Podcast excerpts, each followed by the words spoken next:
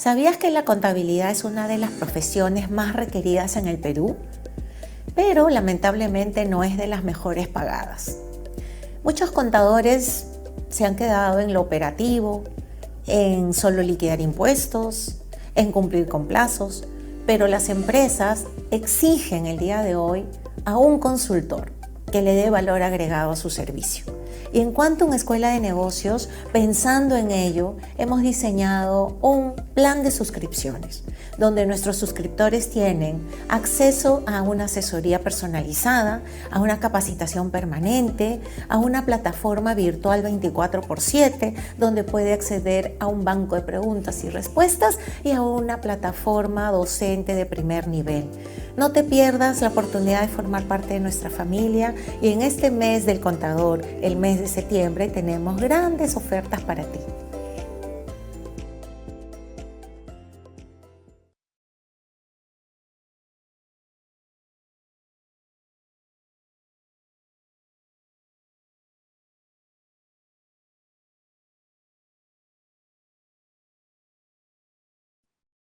Muy buenos días con todos. Reciban un saludo especial. Quien les habla Marisol León, CEO de Quantum Consultores, y les doy la bienvenida a este espacio de webinar gratuito que Quantum Consultores organiza todos los meses para todos sus seguidores. Y también como aliado a Quantum Escuela de Negocios para poder llevar siempre educación de primer nivel al alcance de todos.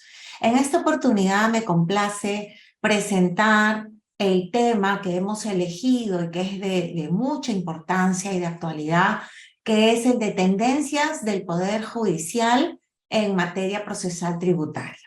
Hemos invitado a nuestro expositor, él es asociado del estudio Rodrigo Elías Medrano Abogados, el doctor Joan Telio Quispe, a quien le doy la bienvenida y le hago la presentación para que todos ustedes sepan también quién es el expositor que el día de hoy nos acompaña. El doctor eh, Tello es especialista en Derecho Tributario con énfasis en consultoría y solución de controversias. Brinda servicios de asesoría tributaria a empresas, a consultorías y proyectos vinculados con esta materia.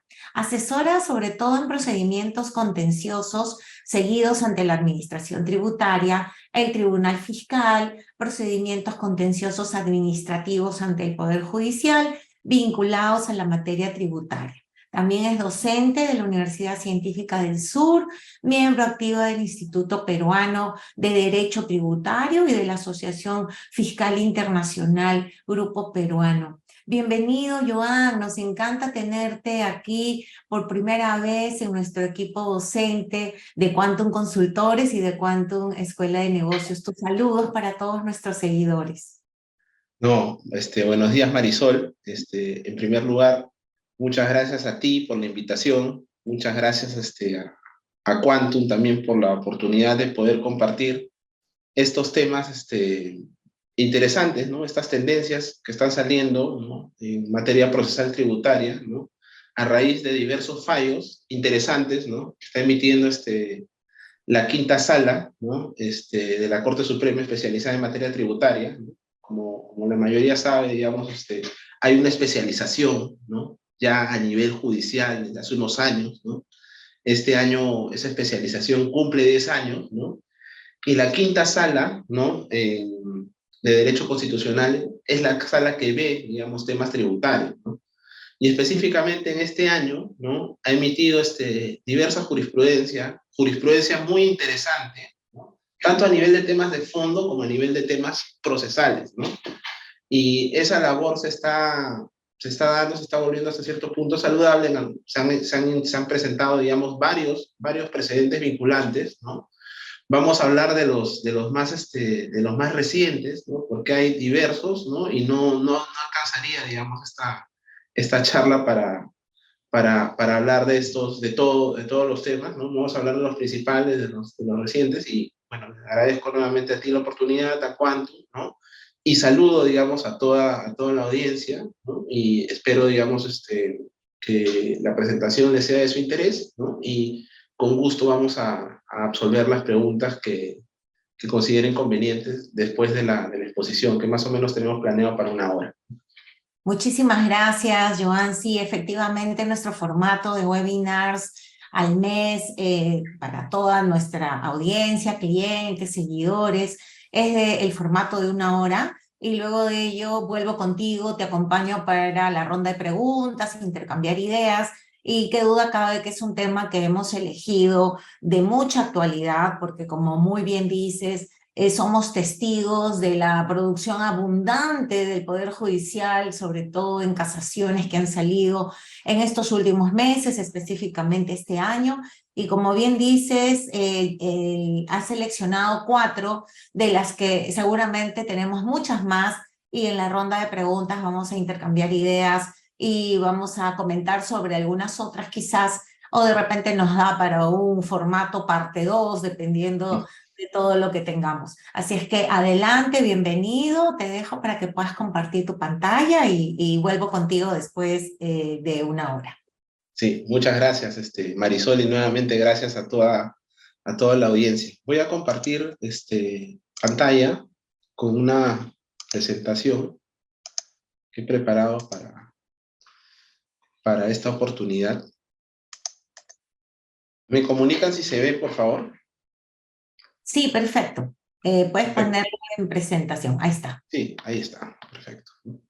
Entonces, eh, a ver, buenos días nuevamente, ¿no? En, primer lugar, eh, como ya este Marisol nos ha comentado, la producción de la, de la quinta sala este año ha sido copiosa. Ha sido copiosa, digamos, a nivel este de, de jurisprudencia interesante, ¿no? En torno a temas de fondo, y en torno también a temas de forma. En este caso, y en temas de forma me refiero a temas procedimentales, a temas básicamente de código tributario, a temas de principios tributarios, a temas de cómo se debe desarrollar el procedimiento de fiscalización de la administración tributaria, por ejemplo, cómo se interpretan las reglas de prescripción, cuáles son los principios que tiene que tener la autoridad tributaria en los entes resolutores de controversias, tanto a nivel tributario, administrativo, como a nivel judicial, al momento de valorar los medios probatorios, entre otras cosas. Como nosotros este, sabemos, el sistema de justicia tributaria que nosotros tenemos tiene dos grandes etapas. Una etapa a nivel administrativo, en donde interviene luego de acabado, culminado el procedimiento de fiscalización con una resolución de determinación, y interviene, digamos, SUNAT en una primera instancia, la Intendencia Nacional de Impugnaciones resuelve el recurso de reclamación planteado por el contribuyente, y en una segunda instancia administrativa, ¿no? interviene el Tribunal Fiscal. Todo esto es una decisión emitida en la instancia administrativa, ¿no? que busca que se resuelva el procedimiento de contencioso tributario a nivel administrativo con una decisión que cause Estado, que agote la vía administrativa. Y posteriormente, si el contribuyente está disconforme con esta resolución que agota la vía administrativa, puede acudir a la, a la vía judicial y este, interpone, digamos, una demanda contencioso administrativa. Y se abre otra etapa. Una etapa distinta, una etapa que tiene un tránsito a través de un juzgado especializado en materia tributaria, una etapa que tiene una segunda este, instancia a nivel de la Corte Superior y que culmina este, en una instancia casatoria, una instancia de casación. Este, justamente vamos a, revisar y vamos a analizar los criterios que ha expedido eh, la quinta sala, que es la sala especializada en materia tributaria, en sede casatoria. Porque de alguna otra manera. Estos criterios, que recientemente se han expedido, son una luz, en algunos casos incluso son precedentes vinculantes, de cómo tienen que operar los entes resolutores de controversias, tanto a nivel administrativo como a nivel judicial. Es una luz, ¿no? En todo caso, da, da parámetros, ¿no?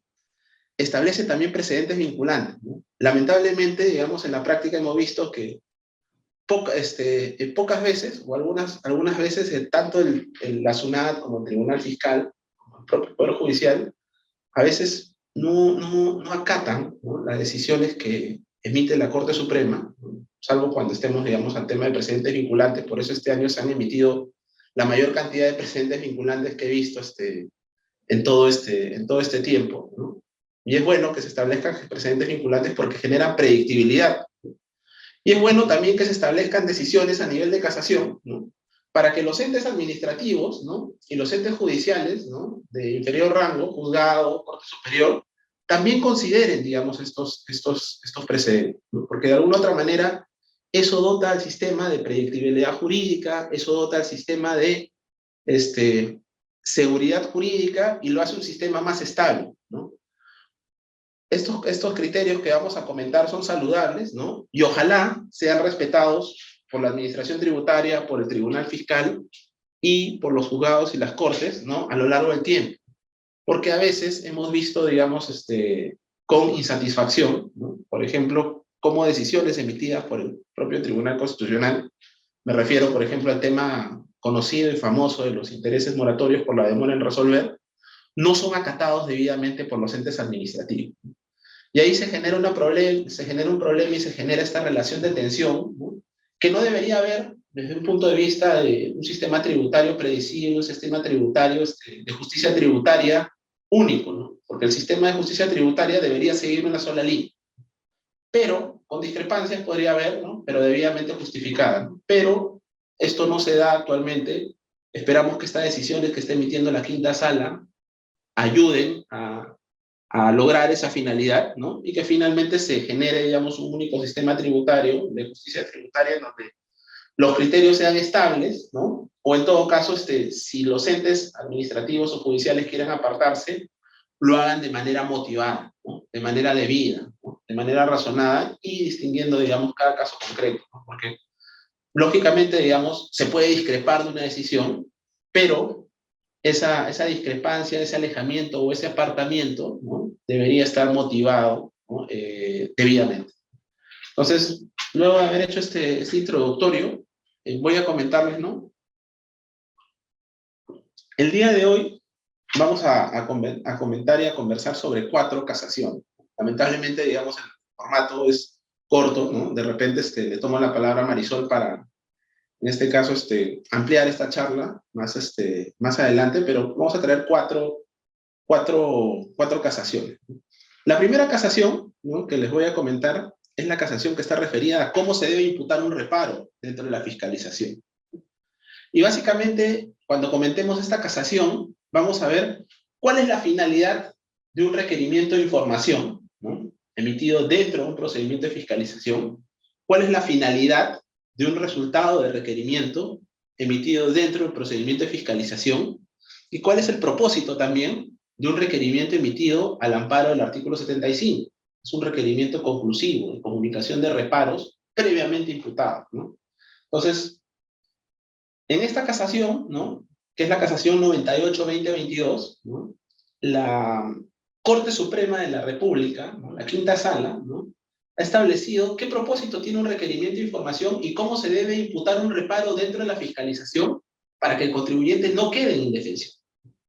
Porque muchas veces lo que pasaba es que el reparo se imputaba en un resultado de requerimiento, y el resultado de requerimiento no es un acto respecto del cual el contribuyente pueda ejercer su derecho de defensa, o el resultado, o el requerimiento emitido al amparo del artículo 75 es un requerimiento conclusivo, y es potestativo, no, forma parte de la, fiscalización propiamente. Entonces, vamos a ver qué es lo que ha dicho la Corte, la Corte Suprema en ese sentido. Un segundo punto ¿no? que vamos a comentar en, esta, en esta charla también es el tema referido a la actividad probatoria en el marco del procedimiento contencioso tributario a nivel administrativo y judicial. Vamos a comentar la casación 83-63-2021, ¿no? emitida ya hace algunas semanas, en virtud de la cual la Corte Suprema, esto no es precedente vinculante, esta, casación específica, había establecido que en aras de respetar el principio de verdad material, de respetar el principio de impulso de oficio, de hallar la verdad material, porque determinar la obligación tributaria implica cumplir con una finalidad pública e implica hacer que, en este caso la autoridad administrativo, la autoridad judicial, haga todo lo necesario para hallar la real determinación de la obligación tributaria, llegar a la verdad, ¿no? en, aras, digamos, de llegar a la verdad, ¿no? tenía que cumplir con este, valorar todos los medios probatorios ofrecidos dentro de un procedimiento administrativo. Medios probatorios que muchas veces eran rechazados por la administración tributaria en virtud de las reglas establecidas en el artículo 141 y 148. Bueno, en esta casación, ¿no? lo que dijo ¿no? el, el, la quinta sala ¿no? es que se deben valorar todos los medios probatorios. Pero después de comentar esta casación, vamos a comentar también el precedente vinculante, ¿no? En torno a la actividad probatoria en materia del procedimiento de fiscalización y el procedimiento judicial, es el precedente vinculante que ha sido emitido, digamos, esta, esta semana, ¿no? Y en virtud del cual, ¿no? Se ha establecido, ¿no? Como reglas, este, reglas específicas, ¿no? Que deben ser consideradas, ¿no? tanto por los, este, creo, por los entes administrativos como por los entes judiciales, para valorar medios probatorios, incluso de oficio. ¿no? Es una casación sumamente, sumamente interesante y que va a traer muchos comentarios a lo largo, a lo largo del tiempo. Otro punto, ¿no? Otro punto eh, que vamos a comentar, otra casación que vamos a comentar, tiene que ver con la declaración de nulidad dentro del procedimiento de fiscalización y los efectos en la suspensión de la prescripción. Ese es otro punto también que vamos, este, vamos a comentar, ¿no? Y la última casación, ¿no? Que les, que les traigo, digamos, que les voy a traer este a mesa, ¿no? Tiene que ver con la aplicación del principio de retroactividad benigna. Vamos a hacer un breve comentario también en torno a los principios ¿no? del derecho administrativo sancionador y cómo estos principios ¿no? son este, extensibles también o deberían ser aplicados al ámbito tributario y cómo ya la Corte Suprema ha tomado una posición en torno a la aplicación del decreto legislativo 1311, ¿no? fue un decreto legislativo ¿no? Que fue expedido en el, a fines del año 2016, ¿no? en virtud del cual se modificó el régimen de sanciones ¿no? en materia tributaria. Porque antes, si tú declarabas una pérdida indebidamente, un saldo a favor indebidamente, ¿no? en automático la administración tributaria te sancionaba pese a que no haya habido un perjuicio al fisco en esa declaración.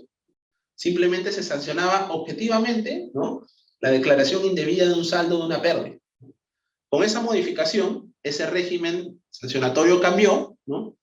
y ya se sancionaba, digamos, eh, únicamente cuando había un perjuicio al fisco. Es decir, cuando esa declaración indebida de saldo de pérdida generaba un tributo omitido, o generaba un importe que no se había pagado en la administración tributaria.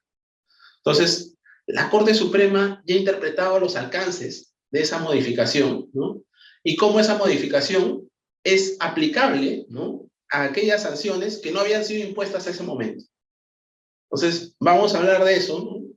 Y vamos a comentar también algunos temas en torno a materia sancionatoria. Entonces, luego de haber hecho una breve introducción. De los temas que vamos este, a tocar, vamos a, comenzar con el primero. Que tiene que ver con la correcta imputación de reparo. ¿Cómo se debe imputar un reparo en un procedimiento de fiscalización? Y cómo un contribuyente puede ejercer debidamente su derecho de defensa.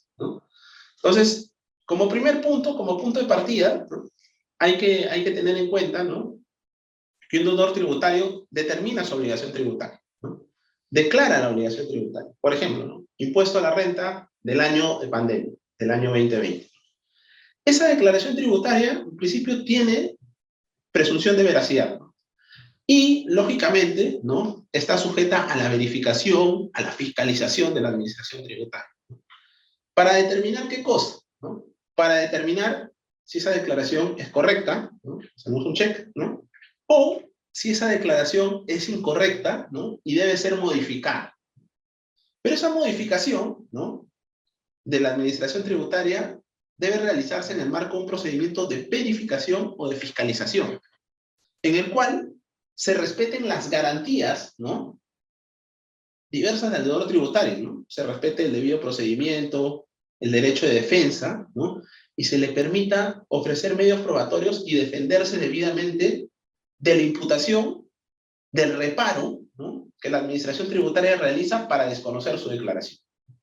sea, el derecho de defensa, el debido procedimiento dentro de una fiscalización debe estar absolutamente garantizado. Entonces, para conocer cómo se tiene que desarrollar un procedimiento de fiscalización, debemos también conocer ¿no?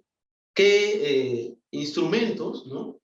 o qué también actos emiten dentro del procedimiento de fiscalización y qué propósito pueden tener estos actos.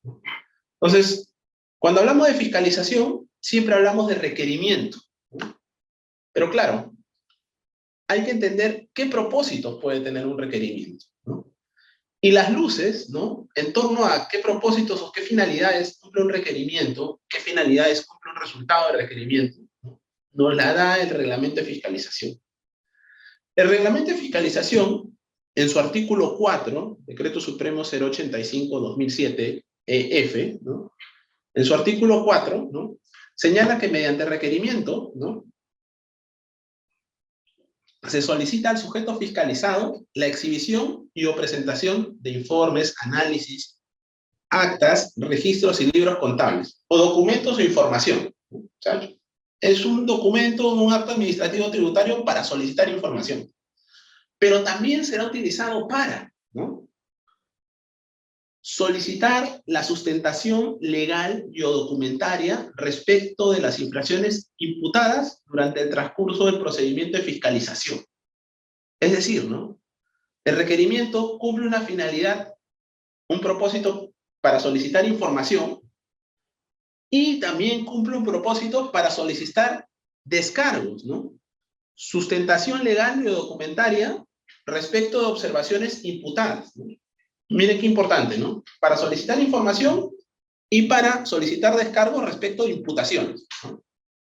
Y adicionalmente, también el requerimiento, ¿no? También puede servir, y esto es otra finalidad, para comunicar las conclusiones del procedimiento de fiscalización. ¿no? Pero esta comunicación de conclusiones, ¿no? Esta comunicación de conclusiones se puede dar de acuerdo a lo dispuesto en el artículo 75 del Código Tributario.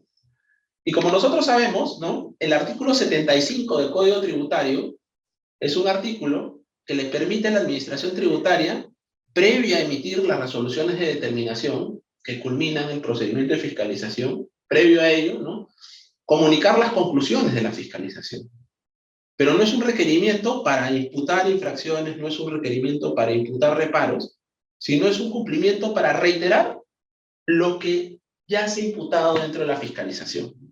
No es una nueva etapa, digamos, a nivel de requerimientos, y eso lo ha dicho el Tribunal Fiscal en reiteradas Entonces, nuevamente, para interpretar, el requerimiento sirve para solicitar información, solicitar sustentación, para imputar reparos, y respecto a esa imputación, el deudor tributario tiene que defenderse, y sirve para comunicar conclusiones de acuerdo al artículo 75. Tres propósitos.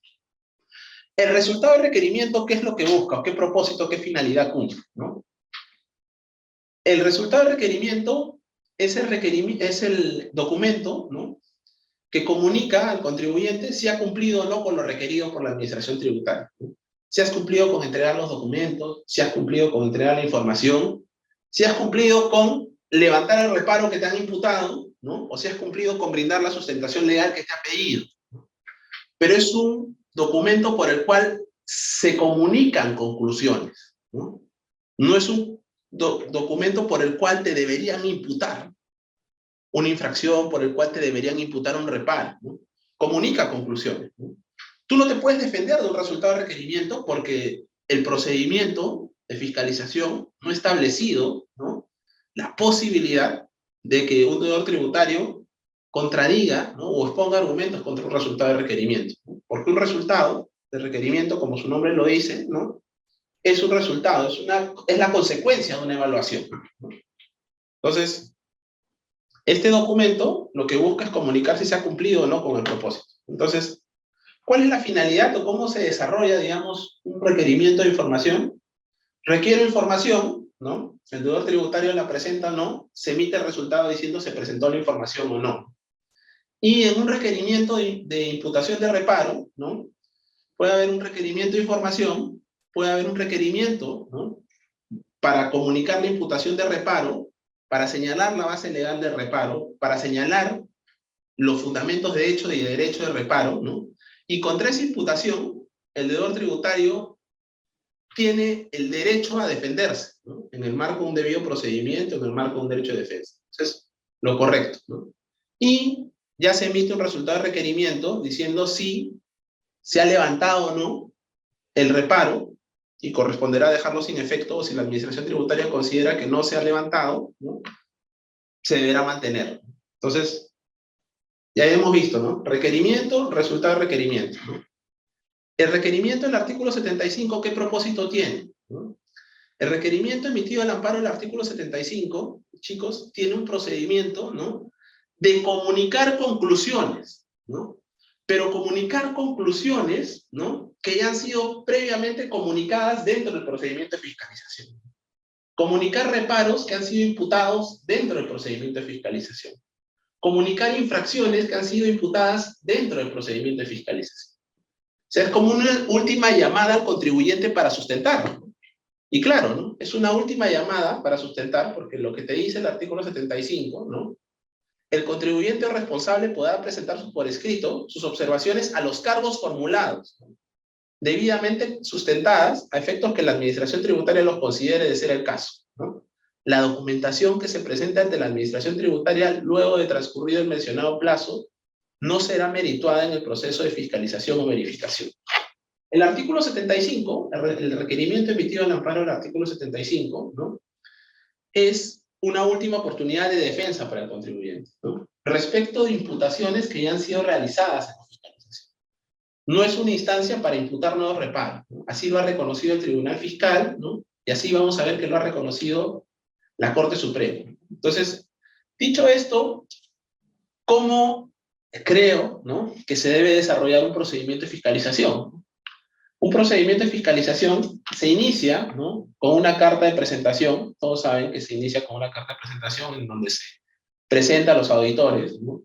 Hay un requerimiento genérico de información, donde se piden libros contables, donde se piden contratos, registro de ventas o diversa información general. ¿no? Se responde a requerimiento, se responde a requerimiento, ratito voy a poner puntero láser, ¿no? Se presenta la información, se emite el resultado donde se dice, se presentó la información, check, no se presentó, ¿no?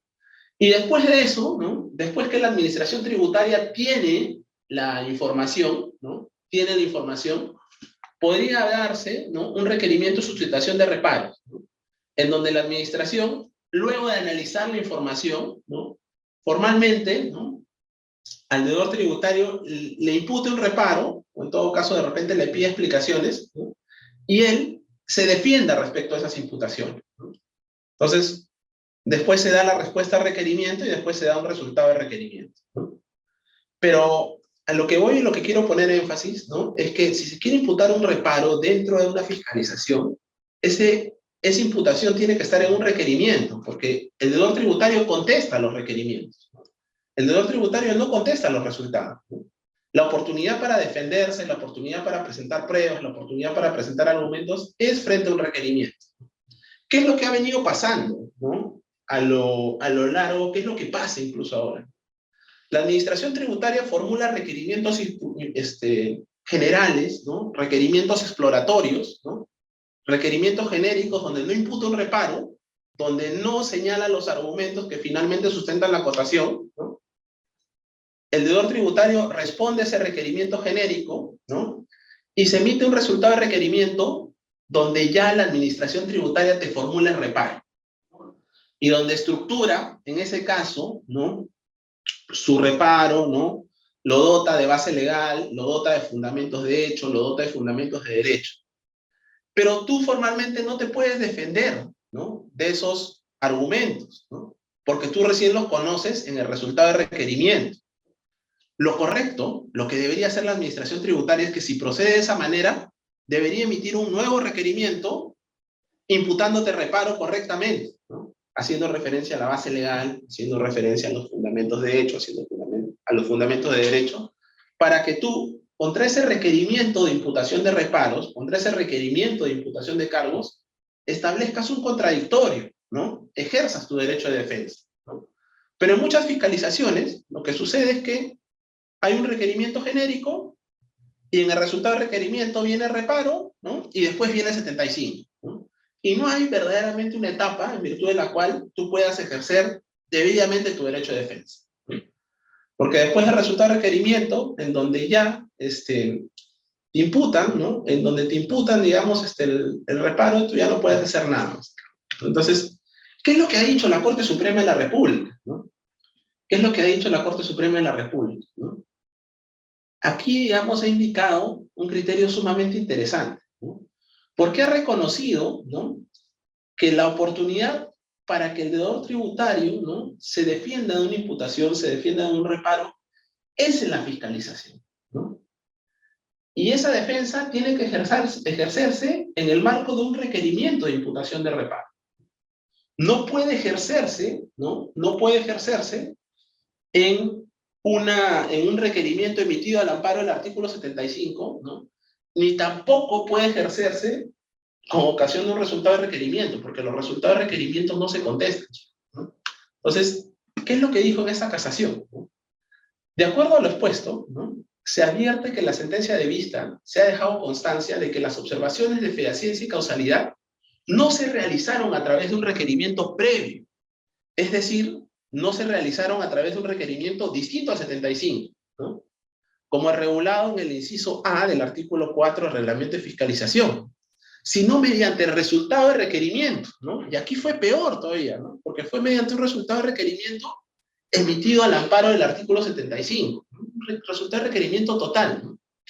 Que es el requerimiento emitido previo a la conclusión de la fiscalización, por medio de la cual la administración tributaria podrá comunicar sus conclusiones, a las que haya arribado antes de emitir las resoluciones de determinación y de multa que correspondan. La misma que con su notificación al obligado determina la finalización del procedimiento de fiscalización. Y acá te dice, ¿no? Al comunicar los reparos sobre la fehaciencia y sobre la causalidad del, con el resultado de requerimiento, se ha generado una indefensión a la, a la empresa recurrente, porque claro, ¿no? Está imposibilitada de defenderse, ¿no?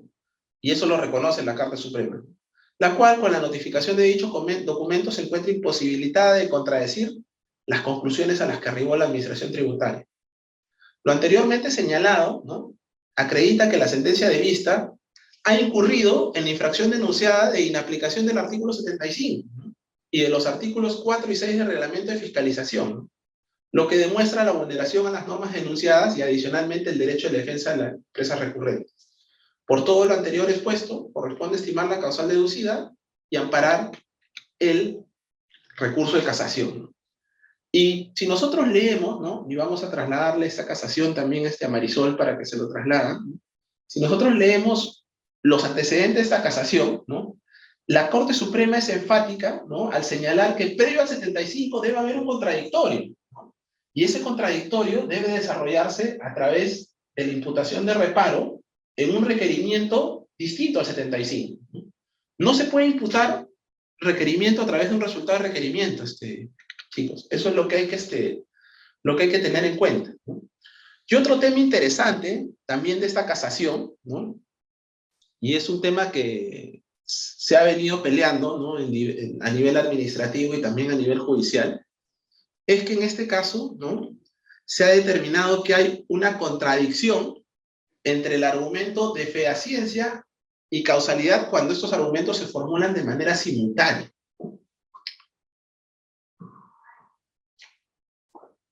¿Qué es lo que pasa? Muchas veces, ¿no? La administración tributaria te desconoce determinado gasto o determinado crédito fiscal porque la operación no es fehaciente, ¿no? porque la operación no es real, porque hay dudas en torno a su realización. Pero de manera simultánea, pese a que te decía ¿no? que la operación no existía, te decía que no era causal. Y eso era contradictorio, ¿no? porque no tiene razón de ser ¿no? De que la administración tributaria ¿no? te diga que una operación es no fehaciente y de manera simultánea te diga que no es causal, ¿no? porque para que una operación sea causal, un requisito, digamos, previo es que la operación exista. ¿no? Entonces, ¿cómo es que para, para formular un reparo, ¿no? se utilizan estos dos argumentos, el de la fehaciencia y de causalidad de manera simultánea. Era un caso sumamente contradictorio. Entonces, ¿qué es lo que ha dicho, digamos, este, qué es lo que ha dicho la Corte, este, la Corte Suprema? ¿no? La Corte Suprema ¿no? ha señalado ¿no? que una fundamentación ¿no? de manera simultánea en torno a la fehaciencia y la causalidad es abiertamente contradictorio. ¿no? En este caso, ¿qué es lo que dice? ¿no? Conforme lo tienen determinado las instancias de mérito, se ha advertido que los resultados de requerimiento tal, la administración dejó constancia de sus conclusiones respecto a los servicios prestados, que no son fehacientes y además no son causales, lo que evidencia una clara contradicción en el reparo formulado a la empresa recurrente. Lo que te dice es, oye, el fundamento de fehaciencia y causalidad de manera simultánea es contradictorio. Lo sostenido por la sentencia de vista para justificar que no, se, no resultaba contradictorio, ¿no? No se ajusta a derecho, ¿no? debido a que los resultados de requerimiento contienen una indebida motivación, por ser contradictorio, ¿no? ya que pretenden justificar el desconocimiento del gasto y del crédito fiscal, señalando que los mismos no son fehacientes, o sea, no existen, ¿no? y además que no se ha cumplido con el principio de causalidad, ¿no? en tanto que la causalidad constituye un criterio que se analiza luego que se ha demostrado la fehaciencia del gasto. Y esto es correcto, ¿no? Es lo que se sustentaba normalmente, ¿no? Oye, primero se evalúa la realidad de la operación, ¿no? Y si esta operación es real, es fehaciente, es clara, ya podemos pasar al segundo paso, al segundo análisis, al de la causalidad, ¿no? Esto es, ¿no? Si cumple, ¿no? Con generar rentas grabadas o con mantener la, fuente, la renta productora de fuente grabada, ¿no? No puedes decir que algo es inexistente y algo es no causal. Ya la Corte Suprema ha reconocido, ¿no? La Corte Suprema ha reconocido, ¿no? Que esto, ¿no? Es contradictorio y que por lo tanto, digamos, una motivación contradictoria tiene un vicio, ¿no? Que determina que el reparo no esté debidamente formulado. Entonces, esto es como primer punto. Ahora, como segundo punto, ¿no? Vamos a hablar en torno a la actividad probatoria, tanto en el procedimiento de fiscalización y también la actividad probatoria ¿no? En el marco del procedimiento contencioso tributario a nivel judicial. Entonces, nosotros sabemos ¿no? de que el deudor tributario tiene el deber de presentar todos los medios probatorios dentro del procedimiento de fiscalización. Porque si no lo hace, ¿no? El Código Tributario ha establecido una sanción. Si no se presenta, ¿no? Determinado medio probatorio dentro de la fiscalización, pese a que la Administración Tributaria te lo ha requerido, tú no lo puedes presentar en la etapa de, de reclamación y en la etapa de fiscalización. Salvo ¿no? que tú acredites ¿no? que esa omisión a presentar los medios probatorios dentro de la fiscalización no es por causa imputable, o salvo, ¿no? Que pague o en la deuda tributaria. En ese sentido, ¿no? Está prescrito el artículo 141, y en ese sentido también está prescrito el artículo 148, que dice de que los medios probatorios extemporáneos, es decir, los no presentados dentro de la fiscalización, ¿no? Se van a valorar, ¿no? En el procedimiento contencioso tributario siempre y cuando se pague o afiance o se demuestre de que la omisión no ha dependido ¿no? de una causa atribuible al contribuyente. Entonces, la jurisprudencia del Tribunal Fiscal ¿no? en torno a materia probatoria es casi unánime. ¿no? Y básicamente, ¿no? lo que ha señalado el Tribunal Fiscal en reiterada jurisprudencia vigente hasta la fecha, ¿no? jurisprudencia actual, ¿no? es que el derecho a probar en un procedimiento contencioso tributario a nivel de reclamación o apelación no es de carácter absoluto, ¿no? Sino, ¿no? Que se debe tener en cuenta las reglas, ¿no? Que están establecidas en el Código Tributario, el 125 del Código Tributario, el 126, el 141 y el 148. Y expresamente, la jurisprudencia ha dicho, ¿no? Si se pretende la admisión de medios probatorios que no fueron presentados en la fiscalización, o en la reclamación se exige al deudor tributario que acredite los supuestos establecidos en el 141 y el 148. Es decir, que la, falta de presentación no, no le sea imputable, ¿no? o que se pague o se afiance la deuda. Entonces, estas reglas, ¿no? lo que generan en la práctica, ¿no? es que por cuestiones formales, ¿no? No se llega a la verdad material del caso, ¿no? Por cuestiones formales, el Tribunal Fiscal no valora medios probatorios, ¿no? Que finalmente le permitirían, ¿no? Concluir sobre la realidad, ¿no? De los hechos, ¿no? Hallar la verdad material del caso, ¿no? Verificar la real determinación de la obligación tributaria. Entonces, por cuestiones formales, no se admitían medios probatorios, ¿no? Y esto generaba muchos problemas, ¿no? Porque a nivel judicial, ¿no? Había una falta de valoración de medios probatorios y a nivel contencioso administrativo, a nivel judicial, ¿no? Se pedía, ¿no? De que se valoren estos medios probatorios porque permitían hallar la verdad material del caso. Y adicionalmente, porque en, sede judicial está la aplicación del principio de plena jurisdicción, ¿no? Que la plena jurisdicción, como principio, ¿no? Está, principio judicial está orientado, ¿no? A que se emita un pronunciamiento de fondo, ¿no? Que restituya, ¿no? La situación jurídica del administrado ¿no? y que busque y se condiga con el principio de verdad material impulso de oficio. ¿no? Es decir, ¿no? que el Poder Judicial analice y ejerza todas las acciones para llegar a la verdad material de los hechos ¿no? y para restituir la situación jurídica del administrado. ¿no?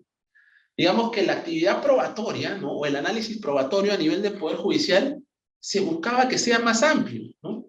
Y que no sea tan restrictivo, tan limitativo como el análisis probatorio que había a nivel de reclamación y a nivel de apelación, que por cuestiones formales no se valoraban todos los medios probatorios. Lamentablemente hasta, hasta el año pasado, ¿no? había una tendencia del Poder Judicial a no atender esos pedidos de los contribuyentes para que sea un análisis más razonable ¿no? de estos artículos 141 y 148. ¿no? Porque al menos hasta el año pasado, inicios de este año, con la conformación anterior de la, de la Corte Suprema, había un rechazo, digamos, al, al, ofrecimiento de medios probatorios extemporáneos. Pero eso fue cambiando, y esta era la casación que les quería comentar con mayor amplitud, pero ahora también les voy a comentar otra casación que ha salido a título de presente vinculante. Esta es la casación 83, 63, 20, 21. ¿no? Y esta casación es sumamente importante, ¿no? Porque primero parte de un supuesto de hecho, ¿no? Es que en que los medios probatorios fueron presentados de forma extemporánea. Es decir, el deudor tributario, ¿no? Presentó fuera de plazo, ¿no? O este, infringiendo determinada cuestión formal los medios probatorios, ¿no? Estos medios probatorios lamentablemente no fueron valorados en la sede administrativa, ni en reclamación ni en apelación. Entonces, ¿qué es lo que dice en esta casación el, Poder Judicial? Los medios probatorios aportados por la actora constituyen medios probatorios en la etapa administrativa. Y lo que dice, ¿no? Corresponde al órgano jurisdiccional valorarlos a fin de cautelar el derecho al debido proceso y el derecho a la tutela jurisdiccional efectiva, ambos protegidos constitucionalmente. Entonces, lo que dice es, oye, pese a que estos medios probatorios no fueron valorados en instancia administrativa, por cuestiones netamente constitucionales, y si leemos los considerando esta sentencia, habla de debido proceso, derecho a la tutela jurisdiccional efectiva, verdad material, impulso de oficio, principios administrativos, ¿no? con arraigo constitucional que busca cautelar el debido proceso, que busca cautelar la real determinación de la administración tributaria, ¿no? y que busca ¿no? de que sea ahí la verdad material en este caso. Entonces, todos estos, todos estos principios ¿no? son tomados por, esta, por la Corte Suprema y desarrollados en esta casación para decir, en sede judicial se valora todo lo que hace presentado en sede administrativa. ¿no? ¿Y qué es lo que dice y como castigo, en este caso, la, quinta sala a los órganos administrativos. Cabe señalar que en la presente controversia, conforme han determinado las instancias de mérito, durante el procedimiento contencioso tributario, tanto el ente recaudador como el tribunal fiscal han soslayado el principio de verdad material, aplicable supletoriamente conforme a la norma 9 del título preliminar del Código Tributario. Por lo que en mérito del referido principio, mire qué importante, estas entidades debieron verificar plenamente los hechos que sirvieron de motivo a sus decisiones, para lo cual debieron adoptar todas las medidas probatorias necesarias autorizadas por la ley. En tal sentido, correspondía que las mencionadas entidades admitieran y valoraran, los medios probatorios presentados de manera temporal. O es decir, por más que haya un defecto formal en la actividad probatoria dentro de la etapa administrativa, lo que la Corte Suprema dice es que esa formalidad se deja de lado, ¿no? Si es que lo que se busca es hallar la verdad material del caso, ¿no? Y buscar una tutela jurisdiccional efectiva y cautelar el debido proceso. Dejemos allá las, las formalidades y valoremos los medios probatorios que nos permiten hallar una solución de fondo, una solución en la realidad en torno al caso. Y eso era un tema interesante, ¿no? Pero más interesante aún, Más interesante aún, y con carácter de precedente vinculante, ¿no? Es esta casación que ha sido publicada, que ha sido, no publicada, pero ha sido difundida a raíz de esta semana y se ha tomado conocimiento a través de esta semana, ¿no? Que es la casación 546-2022, ¿no? Que establece. Precedente vinculante en torno a la actividad probatoria dentro del procedimiento contencioso tributario a nivel administrativo y también a nivel judicial. Es la casación apunte 546-2022, también la vamos a compartir como parte de los materiales, ¿no? Y por tiempo he hecho, digamos, un, un resumen, ¿no? De los temas, ¿no? De los temas que son tratados en esta casación, ¿no? Y de las reglas jurídicas que se han establecido como precedente, ¿no? para que usted, ustedes ya lo puedan este, leer y desarrollar leyendo ya con, más detalle la sentencia que, sí tiene importantes páginas, ¿no? Entonces, como primer tema, ¿no? Se ha establecido de que hay posibilidad, ¿no? Hay posibilidad de subsanar requisitos formales, ¿no? O sea, de dejar de lado la, el incumplimiento formal para garantizar el derecho de defensa, para hacer primar el debido proceso, ¿no? Y que es establecido como precedente administrativo, ¿no? Los órganos administrativos, como precedente vinculante, perdón. Los órganos administrativos se encuentran obligados a cautelar el debido procedimiento administrativo, garantizando el derecho de defensa del administrado, lo que posibilita la subsanación de requisitos formales a fin de ejercer el derecho de reclamación efectiva, conforme a lo previsto en el artículo 140 del Código Tributario. En otras palabras, si nosotros leemos con detalle la casación. Y vemos, ¿no? La casación indica que hay posibilidad de que el órgano administrativo deje de lado los requisitos formales y valore los medios probatorios, que era un poco, digamos, el tenor que tenía la casación anteriormente, en la cual las pruebas no se habían presentado dentro del plazo, pero si bien esas pruebas ¿no? ayudaban a hallar la verdad material, esa formalidad se dejaba de lado para deber, y lo que debía hacer el órgano administrativo es valorar esos medios probatorios. En este caso, ¿no? Se establece eso como precedente vinculante, ¿no? ¿Y en qué contexto se establece eso como precedente vinculante, ¿no? En este caso el tema era más grave y más límite aún, ¿no? Porque había medios probatorios extemporáneos, ¿no? El contribuyente había presentado una fianza, pero esa fianza había estado mal calculada, ¿no? Por un, un importe de dinero poco material, por así decirlo, ¿no? Para hablar en lenguaje contable. Entonces, y por esa mala, digamos, este, por ese mal afianzamiento se habían dejado de lado los medios probatorios. ¿no? Y lo que dice la Corte es un momentito, ¿no? Acá tienes que dejar de lado y, el juzgador tiene que ver la posibilidad de subsanar requisitos formales o de alejarse de la formalidad para ponderar o hacer valer, ¿no? El derecho de reclamación efectiva, ¿no? El debido proceso, la verdad material, ¿no? Entonces, eso como primer punto, ¿no? Como segundo punto, ¿no? Eh, en torno, digamos, a este precedente vinculante, un segundo tema, ¿no? Es que en cumplimiento de los principios de impulso de oficio, ¿no? De informalismo y de verdad material, ¿no? La autoridad administrativa, ¿no? Puede establecer, puede incorporar de oficio, perdón, cualquier prueba que considere necesaria para esclarecer los hechos, ¿no? O sea, puede, haciendo uso del artículo 126 del Código Tributario, que permite que haya prueba de oficio, ¿no? Puede incorporar cualquier prueba que considere necesaria. Claro, ¿no? ese es un deber de la administración. Ese es un deber de la SUNAT, es un deber del Tribunal Fiscal, ¿no? Pero muchas veces ese deber, ¿no? Era inobservado, en la mayoría de veces era inobservado. Ahora es establecido, ¿no? Que la administración tributaria tiene ese deber. la autoridad administrativa debe incorporar de oficio las pruebas que considere necesarias. Y claramente, ¿no? Esa incorporación de oficio, ¿no? Incorpora, debe, debe pretender incorporar esas pruebas, ¿no? Calificadas como extemporáneas, que permiten hallar la verdad material del caso. Así se reconoce la potestad de la administración de incorporar de oficio la prueba extemporánea que permita llegar a la convicción de que se está alcanzando la verdad material. Se privilegia la verdad material, el debido proceso, por sobre el formalismo. Y eso es un tema bien, bien importante, ¿no? Que tiene que ver con las pruebas extemporáneas en etapa administrativa. O sea, oída la música con esta casación. Otro tema, ¿no? que también se trata en este precedente vinculante es sobre las pruebas extemporáneas ¿no? en etapa judicial, ¿no? Porque muchas veces, ¿no?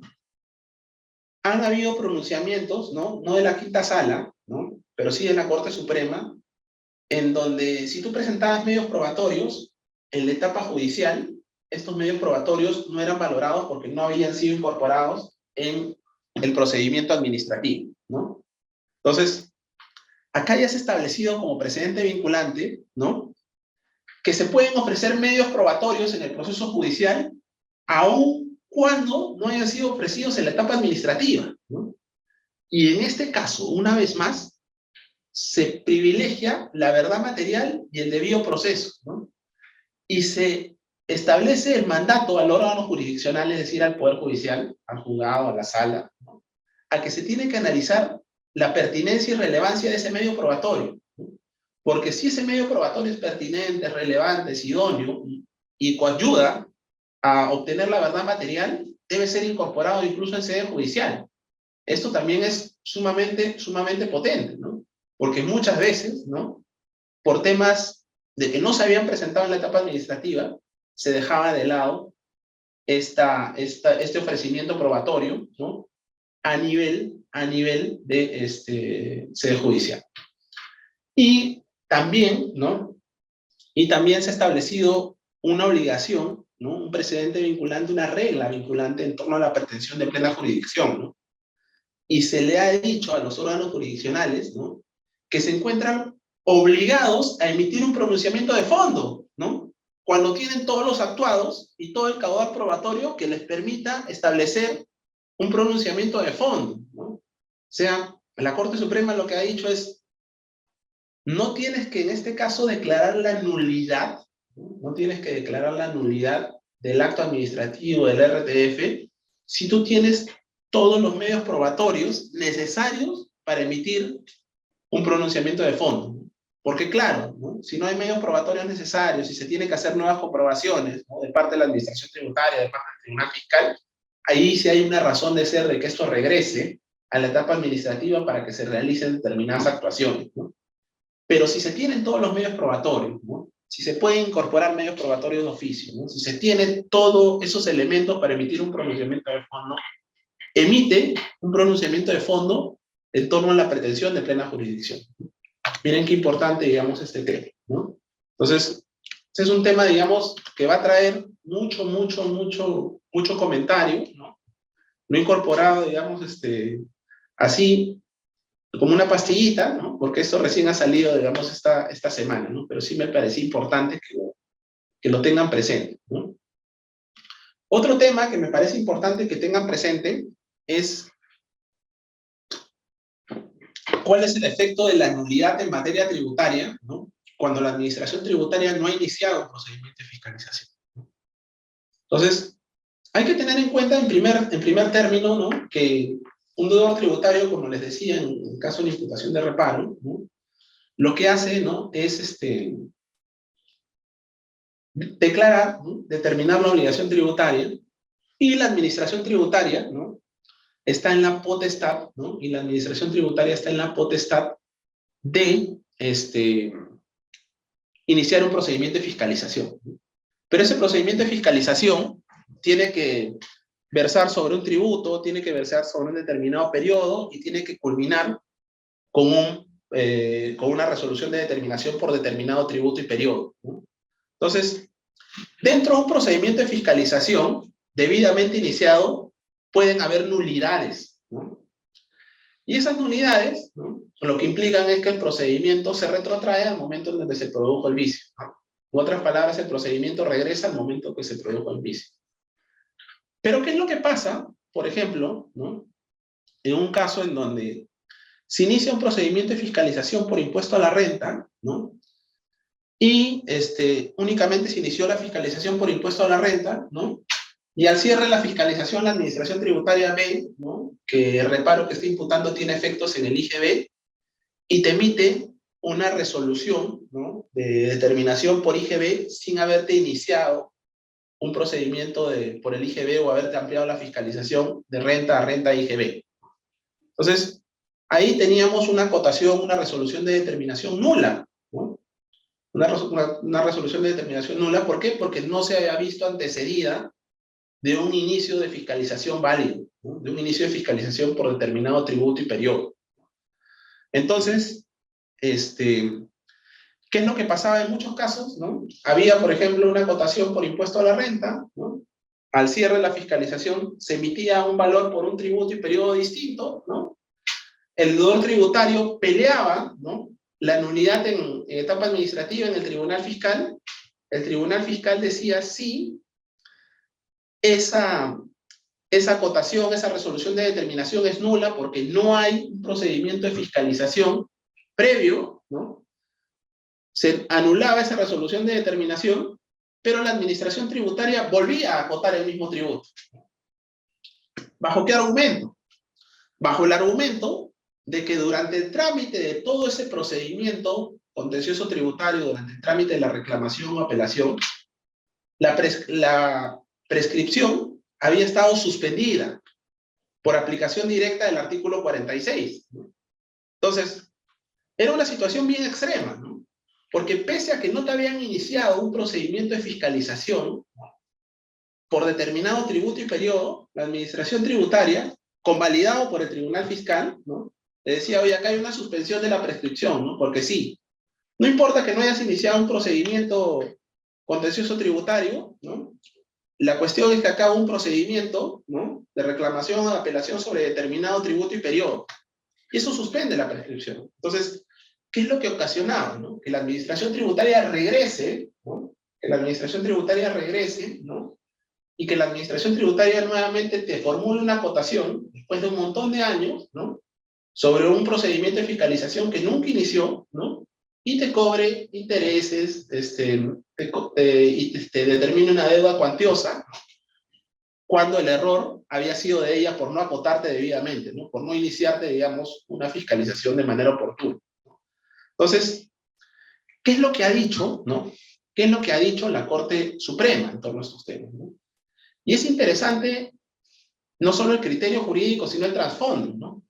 Porque el trasfondo, o visto, digamos, esto desde un sentido de justicia, es que si no hubo una fiscalización válidamente iniciada, ¿no? y esto es desde un punto de vista del contribuyente, si no hubo una fiscalización válidamente iniciada, ¿cómo ese vicio puede generar consecuencias adversas en el contribuyente como una suspensión de la prescripción? Y eso es un poco, digamos, lo que argumentó el contribuyente en este caso, ¿no? porque dijo, si bien el artículo 46 suspende el plazo de prescripción cuando se tramita un procedimiento contencioso tributario, ese artículo debe ser interpretado de manera razonable. ¿Y cómo se interpreta de manera razonable ese artículo? Puede haber una suspensión, ¿no? Si, si ese procedimiento se ve, se ve iniciado, ¿no? Por una fiscalización válidamente iniciada, ¿no? Porque claro, si nunca hubo fiscalización, si hubo una vulneración al debido procedimiento, ¿cómo vas a suspender? ¿no? Eso es manifiestamente contra el derecho al debido procedimiento, ¿no? Contra, el, contra este, pero sobre todo, digamos, es injusto, ¿no? Es una situación que linda, digamos, contra una injusticia total, ¿no? Porque un error de la administración tributaria, ¿no? No solo, digamos, este, le genera consecuencias al contribuyente adversas, ¿no? Sino beneficia a la administración tributaria, ¿no? Entonces, ¿Qué es lo que dijo la Corte Suprema? La suspensión del cómputo del plazo de prescripción, ¿no?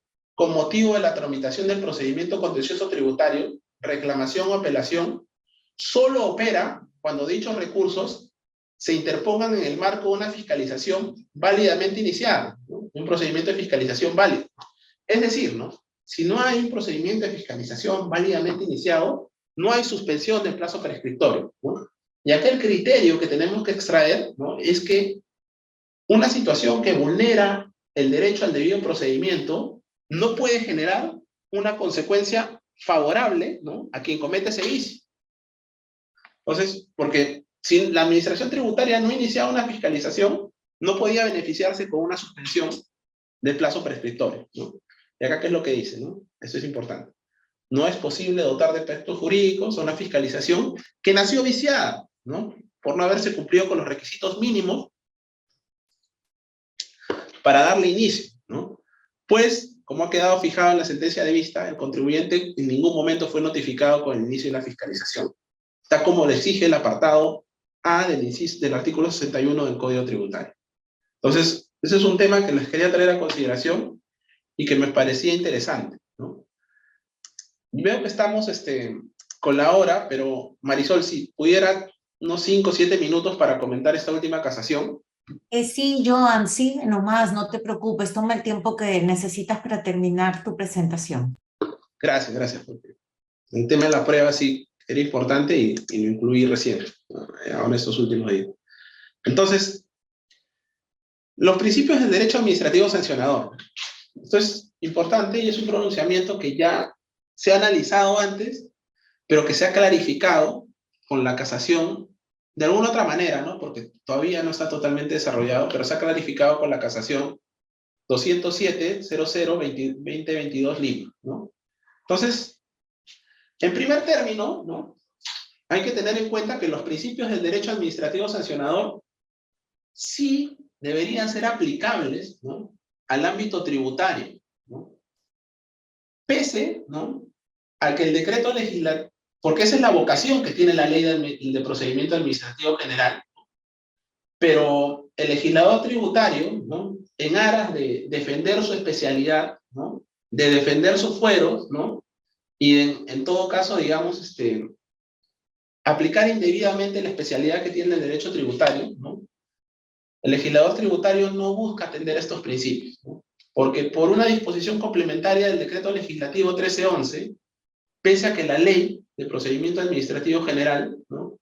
establecía que estos principios mínimos eran aplicables y extensibles al derecho tributario, ¿no? con modificaciones que ocurrieron en el año 2016, ¿no? Casi en automático, ¿no? el legislador tributario dijo, oye, estas garantías mínimas, ¿no? que establecía la Ley de Procedimiento Administrativo General no son aplicables al ámbito tributario. Yo discrepo, digamos, de ese tema, ¿no? porque el derecho administrativo, porque la Ley de Procedimiento Administrativo General tiene un carácter común ¿no? y establece garantías mínimas para todo tipo de administración, ¿no? y eso incluye a la administración tributaria. La Ley de Procedimiento Administrativo General es una ley de desarrollo constitucional, ¿no?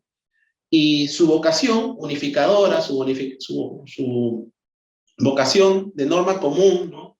su vocación de establecer un trato igualitario para todos los administrados, no puede ser evadida ¿no? por la especialidad del derecho tributario.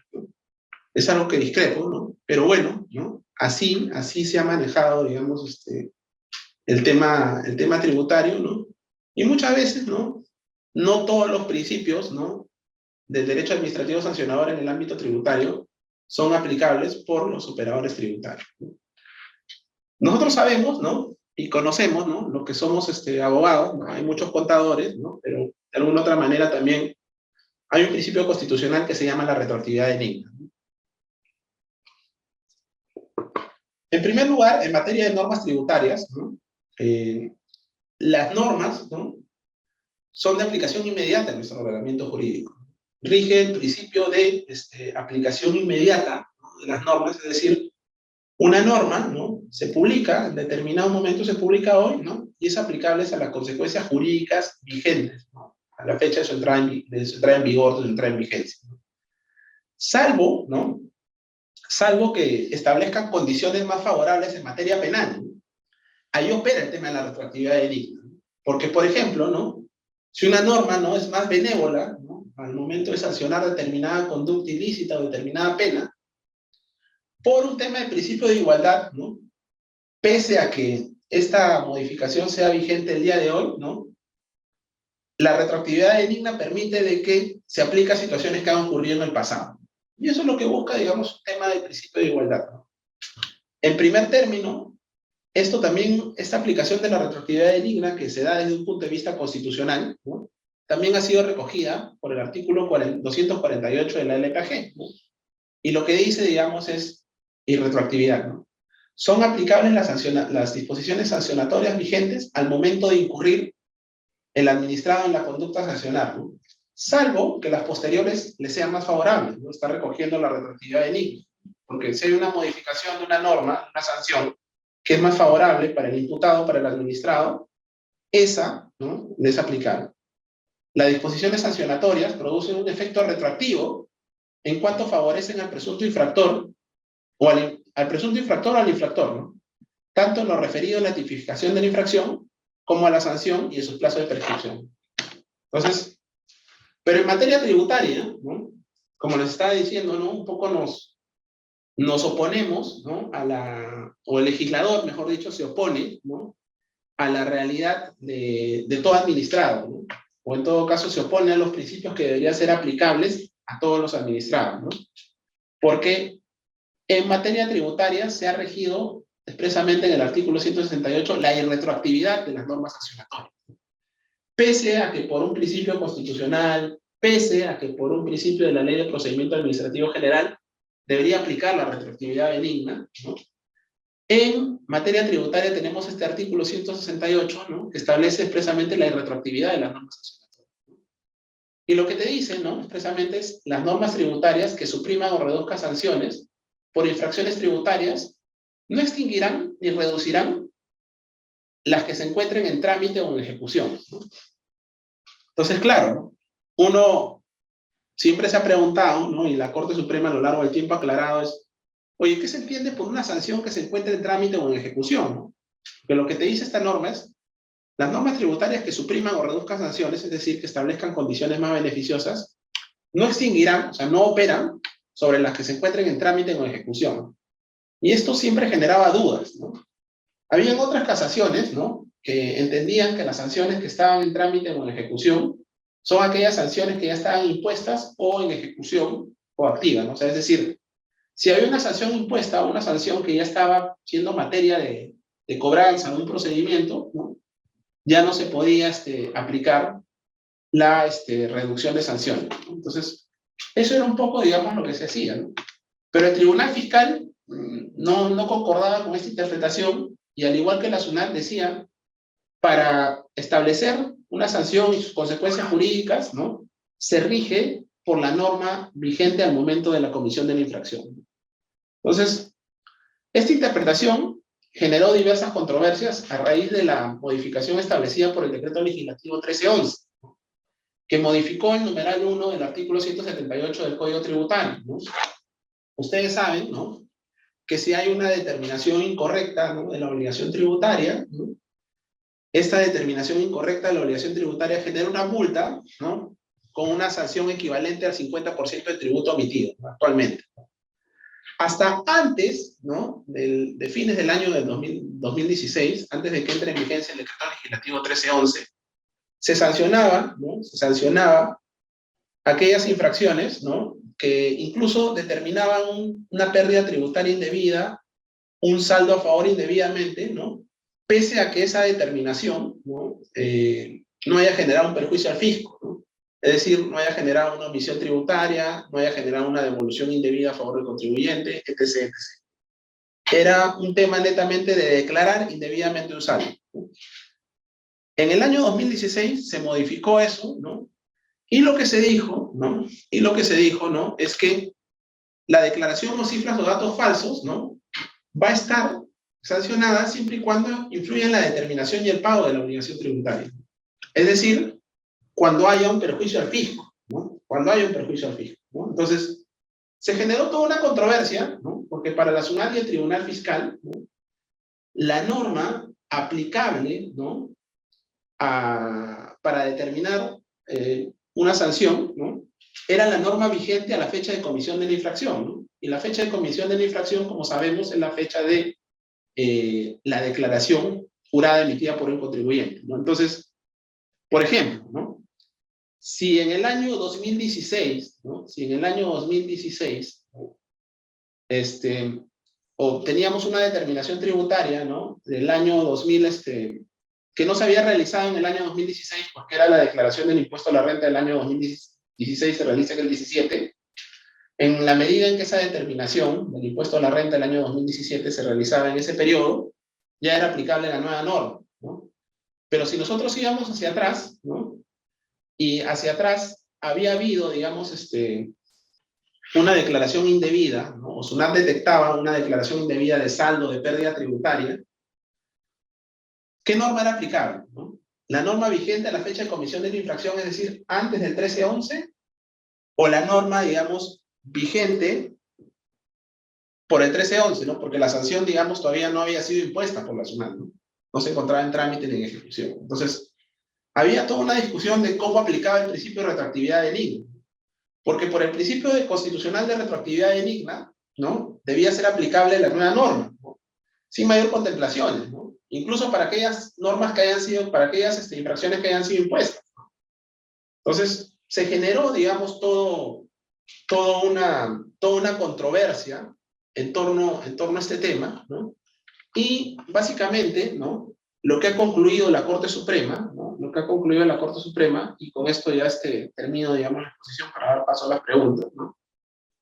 Es que ha interpretado el artículo 168, ¿no? Ha interpretado el artículo 168, ¿no? Y lo que ha dicho, ¿no? Es que en materia tributaria, ¿no? Se ha, este, se ha establecido ¿no? Hay retroactividad ¿no? En, en, en, materia sancionatoria, ¿no? y lo que hay que tener en cuenta ¿no? es que para aplicar este nuevo régimen, nuevo entre comillas, ¿no? del decreto legislativo 1311, ¿no? hay que considerar ¿no? de que no estamos ante una retroactividad benigna, propiamente este, dicha, ¿no? porque si el si al momento en que entró en vigencia el decreto legislativo 1311, ¿no? por ejemplo, la administración tributaria no había impuesto una multa por una declaración indebida de pérdida tributaria o saldo a favor, corresponde la aplicación inmediata del 1311, ¿no? y no es una aplicación propia del principio de retroactividad de NIC, porque el artículo 168 del Código Tributario establece ¿no? De que la norma más beneficiosa, como es el decreto legislativo 1311, que ya nos sanciona la sola declaración de saldo de pérdidas tributarias, es aplicable indebidamente, de, directamente, perdón, siempre y cuando no, no, haya, este, no haya una sanción que esté en trámite o en ejecución. Es decir, ¿no?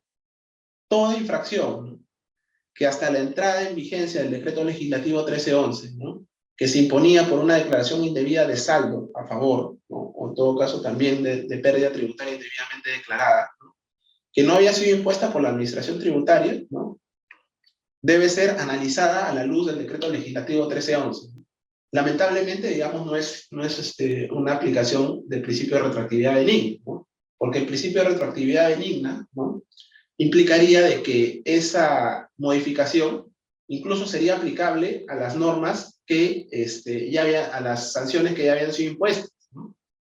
¿No? Pero bueno, es algo que de repente se aclarará a lo largo del tiempo, no, no sabemos cómo, cómo tomará esos casos la Corte Suprema, pero hay que tener en cuenta de que esta casación, la 207.00.2022, no corresponde a una aplicación propia del principio de retroactividad de NIM, sino a una aplicación propia de los alcances del decreto legislativo 13, 13 ¿no? Entonces, con esto, digamos, este, concluyo. Muchas gracias a la audiencia, muchas gracias, este, Marisol. También. Muchas gracias, Joan. Realmente muy interesante todo lo que comentas. Y lo que vamos a hacer antes de eh, entrar a la ronda de preguntas, um, quisiera eh, comentarte eh, algunos alcances desde mi punto de vista, ¿no?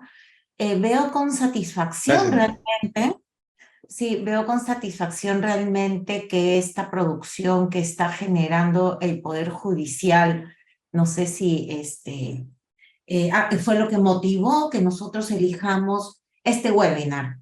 Es una producción del Poder Judicial bastante interesante, muy importante, porque los contribuyentes a lo largo de tantos años y sobre todo en estos últimos años hemos sentido una administración tributaria muy radical, eh, muy eh, descontenta con los temas probatorios que eh, alcanzamos los contribuyentes en el momento de una fiscalización. Y que vemos con beneplácito que el Poder Judicial realmente está relevando principios importantes, ¿no? la verdad material, el impulso de oficio, la misma tutela jurisdiccional que hacen que nuestros derechos no se sientan ni se vean vulnerados. Entonces, sí nos llamó la atención esa generación, ¿no? De casaciones, algunas vinculantes, algunas no. Te voy adelantando que de las cuatro que nos has compartido, varios participantes nos están preguntando cuáles son vinculantes y cuáles no, como para que lo vayas este, viendo.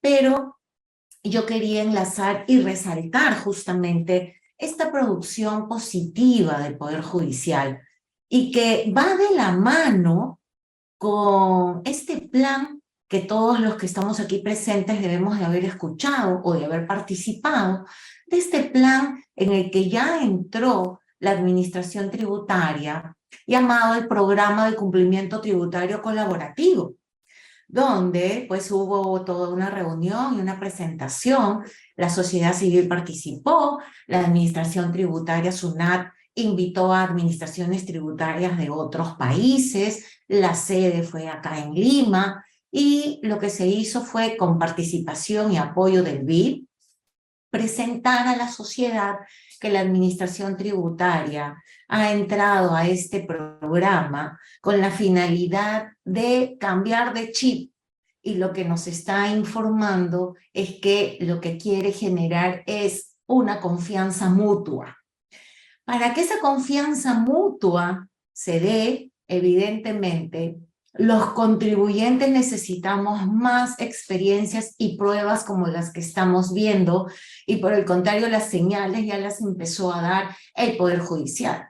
Esperamos que también esto se siga dando y la administración tributaria por su parte también nos dé confianza a los contribuyentes para que lejos de tener esa eh, digamos, ese, esa idea de cuanto menos información doy es mejor. Y que la administración tributaria exige tanta información para las fiscalizaciones, cuando llegue ese equilibrio, no sé qué opinas de esta parte, esa confianza en realidad va a ser una confianza mutua que me va a permitir llegar a este programa de cumplimiento tributario colaborativo en el que el contribuyente llegue a tocarle las puertas a la SUNAT y decirle, mira, esta es mi estrategia, esto es lo que yo quiero hacer, estas son, estos son mis documentos, estos son mis contratos, ¿Qué te parece? ¿Estás de acuerdo? ¿Esto me generaría alguna contingencia? ¿Qué opinas? ¿no? Y la administración tributaria nos diga efectivamente, vale tu planeamiento, no vas a tener contingencias tributarias, yo me voy a ir tranquilo como contribuyente, voy a ejecutar el acto y no voy a tener problemas en una fiscalización, lo que en consecuencia disminuirá la litigiosidad y ese es el propósito de este programa. Pero llegar a ello, realmente considero que va a originar un camino largo por recorrer. Pero de que ya estamos viendo señales como las que está dando el Poder Judicial, la estamos viendo. Es una buena señal. Esperamos que la Administración Tributaria, SUNAT y el Tribunal Fiscal también vayan en esa línea. No, no sé, en esta parte, ¿qué, qué opinas? ¿Cuál es tu comentario? Este, sí, Marisol, este, gracias. Concuerdo totalmente con, con lo que dices, ¿no? Porque, o las señales que, que nosotros esperamos del, del Poder Judicial, además, digamos, este, de, de que establezca de criterios. Razonables, ¿no? Son señales este, de confianza y de razonabilidad y que establezca parámetros, ¿no? Parámetros de actuación no solo para los órganos judiciales con juzgados, para las cortes, ¿no? sino para los órganos administrativos. ¿no? Y estos parámetros ¿no? son saludables porque son razonables, ¿no? Porque no implica tampoco, ¿no? Liberar de ninguna carga al contribuyente, ¿no? Porque lógicamente, la administración pública, la administración tributaria, tiene todo el poder, tiene toda la potestad y tiene el deber de, de controlar de que la obligación tributaria sea determinada correctamente. Pero la Corte Suprema, ¿no? En los temas de pruebas, ¿no? Que son temas que se desarrollan con mayor énfasis en una fiscalización, lo que le está diciendo es, oye, mira el fondo del asunto, busca la verdad material, ¿no? Haz prevalecer la situación jurídica, busca la verdad de los hechos, ¿no? Haz todo lo posible para llegar a ello, ¿no? Le establece una máxima, ¿no? Y es una situación totalmente de justicia, ¿no? Porque no le está diciendo, oye, valida, digamos, una muestra, valida, digamos, un tema con información mínima, nada de eso. No lo que le está diciendo es, oye, si tienes a la mano determinados medios probatorios, si tienes a la mano determinada información, privilegia pues el tema de fondo, privilegia la realidad de la operación, no te pongas una venda por los temas formales, sino que simplemente analiza y ve si esa prueba que no se está admitiendo por un tema formal coayuda a llegar a la verdad material. O sea, es una señal bien, bien importante. Y son señales, digamos, a nivel de razonabilidad, porque son criterios razonables los que se han comentado ahora. El único criterio, digamos, vinculante que se ha comentado ¿no? hoy es el de la prueba, ¿no? que ha sido publicado, ha sido difundido esta semana, ¿no? pero hay otros criterios también que son, este, que son importantes, ¿no? porque había una, una casación en torno, digamos, a temas, este, a temas de fondo, ¿no? que ya tenía que ver con el análisis de los descuentos, todo donde se interpreta el principio de legalidad, ¿no? en donde el reglamento no puede ir más allá de la ley. Es una máxima general que aplica a todo, ¿no? Y que muchas veces estaba siendo dejada de lado por el Tribunal Fiscal. Entonces, yo creo que los entes resolutores de controversia, el Tribunal Fiscal a nivel administrativo y lógicamente la Corte Suprema, están para dar predictibilidad, están para establecer parámetros y están para ir a un, a un sistema, digamos, jurídico más equilibrado, ¿no? Y, en ese, y con esas reglas y con esos parámetros, ¿no? Ya se puede construir un cumplimiento colaborativo, ¿no? Porque para que haya un buen sistema colaborativo tienen que haber unos buenos cimientos. Yo creo que esto, estos, estos precedentes coayudan a tener unos buenos cimientos, ¿no? Vamos a ver que esto se mantenga a lo largo del tiempo. Sí, buenísimo. Realmente la misma SUNAT tiene que hacer ese cambio de chip, pero como bien dices, el Tribunal Fiscal y la Corte Superior es la que tiene también que no perder de vista que lo que se pretende aquí es llegar a una justicia tributaria, ¿no? Donde la determinación del tributo sea lo que predomine en virtud de la capacidad contributiva y que por requisitos formales o excesivos criterios, ¿cierto?, de recaudación, finalmente se pierda de vista todos estos derechos vulnerados que hemos tenido los contribuyentes y venimos teniendo a lo largo del tiempo. Esta sentencia que comentas, eh, que es la que motivó justamente que de repente tengamos una parte 2 de otras cuatro casaciones que son muy interesantes de comentar respecto a temas de fondo, ¿no? Esta casación, la 11493-2022, referida a los famosos descuentos comerciales, realmente es un precedente súper interesante porque no solamente lo ve desde el punto de vista de legalidad, donde el reglamento excede la ley, sino que también va más allá y le enmienda la plana a la SUNAT sobre, oye, ¿qué medios probatorios estás pidiendo? A mí me pides cosas que no están en la ley, no están en el reglamento. Y bajo el paraguas, además de eh, operaciones no reales o que no es fehaciente tu operación, no me convence, tengo un sin límite de información que tengo el derecho y la facultad discrecional de seguirte pidiendo a pesar de que el contribuyente considera que ya cumplió con demostrar la realidad de la operación es una confusión muy, muy este, común el que el mismo auditor de SUNAT hable de fehaciencia y causalidad al mismo tiempo.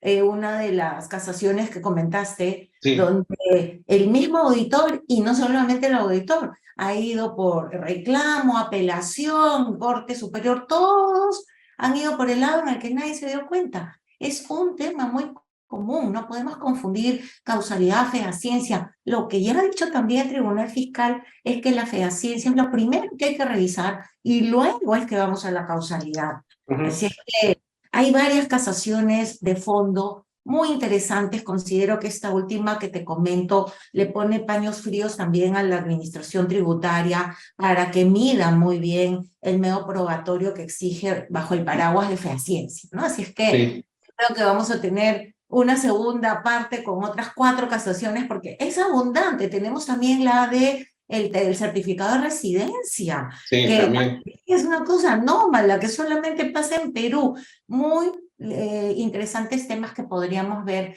posteriormente. Entonces, sí, sí, sí, claro. A unas preguntas.